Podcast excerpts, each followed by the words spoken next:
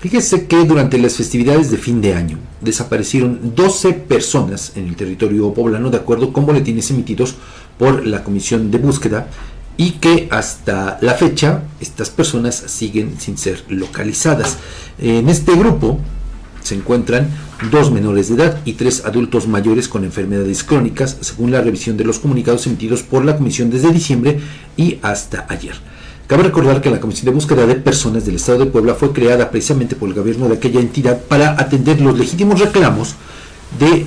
la gente que busca a pues, quienes están desaparecidos. Se trata de un órgano desconcentrado de la Secretaría de Gobernación Local con autonomía técnica y de gestión, encargado de acciones para la localización e identificación de personas no ubicadas en el territorio